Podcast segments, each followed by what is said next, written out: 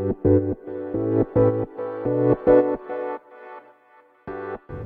はようございます。なつきです。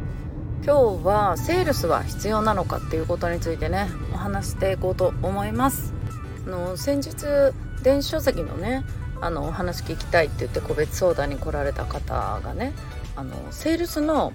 講座をねされてる方だったんですよ。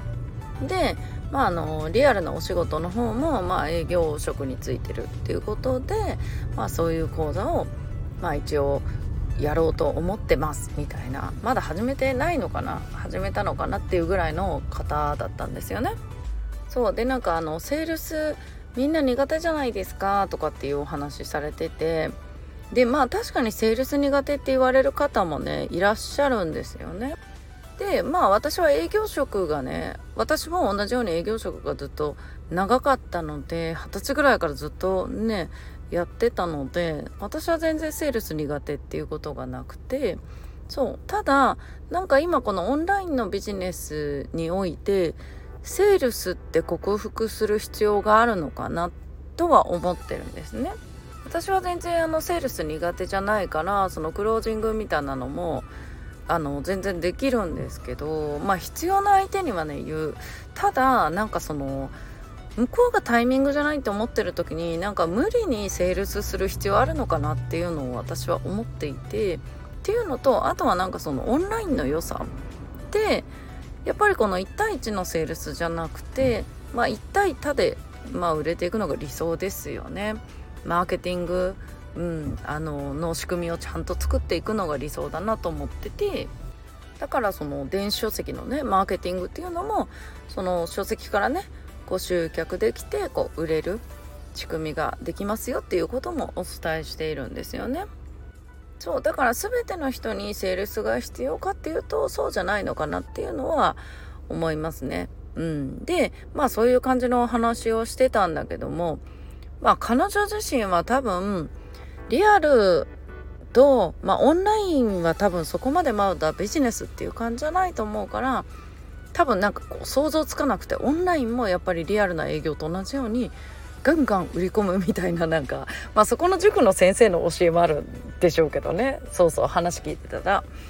そう、うん、でまあ何をしたいかなんだけどもね。まあでもなんかその全員じゃないよねみたいな。そうそう。でもなんかそこはまだねあのオンラインのビジネスって他のこのマーケティングの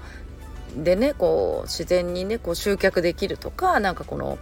例えばさえっ、ー、とランディングページあのセールスページを置いておいてそこから購入していくことだってあるじゃないですか。私もこの書籍から、えっと、リンクつけてそこから自動的に購入までされるケースってあるんですよね。そうそう。でまだやっぱりそういうの理解してなくてまあそのセールス絶対いりますよねみたいな感じだったんだけど。そう。でもやっぱりなんか私が目指してるのもそうだし多分私が話してる多くの人電子書籍のこと知りたいですっていう方はほとんど、うん、今回みたいな方ちょっと珍しくてそうほとんどの方はやっぱりその自動化したい、うん、集客もその販売も。まあ時にはねその全部が自動じゃなくてまあそのねあのお話したりとかそのセールスしたりすることがあるのかもしれないけどもね。そうそう。でもやっぱりみんなそこを目指したいっていう風に言われるんですよね。そう。特に私のところに来られる方とか、まあ、やっぱり時間に追われてますっていう方には私はそういうコンテンツ作ってその自動化していくっていう方をおすすめしている。その方がメリットが大きいし可能性が大きいんですよね。自分が何もしていない時間でもその売り上げが立つとか、まあ、それ以外にもね。そう。なのでまあセールスね必要ないっていう人もいるでしょうし私はなんかセールス無理な人ってあの無理に克服することってなかなか短期間じゃ無理だと思ってるからそう。なんかそこを頑張るんだったらあのセールス不要のね